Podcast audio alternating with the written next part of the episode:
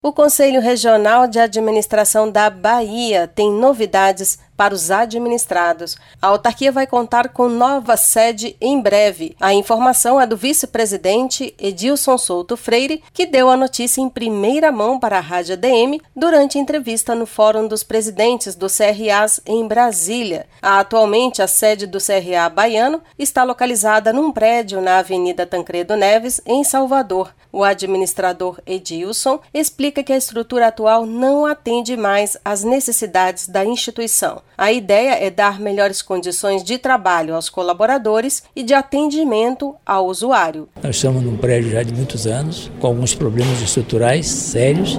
Então, nós fizemos uma economia ao longo desses anos e com essa economia a gente pôde ser assinado um contrato para a compra dessa nova sede. A intenção maior é dar melhores condições aos administradores.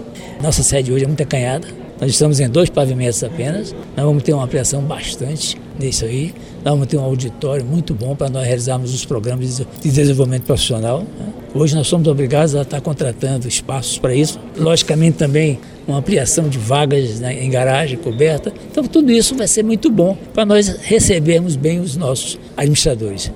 A aquisição da nova sede foi aprovada pelo plenário e já tem contrato assinado. O CRA segue com as formalidades documentais e definição do layout. A expectativa é que o novo espaço seja inaugurado ainda em 2024. Rádio ADM na frequência da administração. Produção e reportagem Denise Coelho.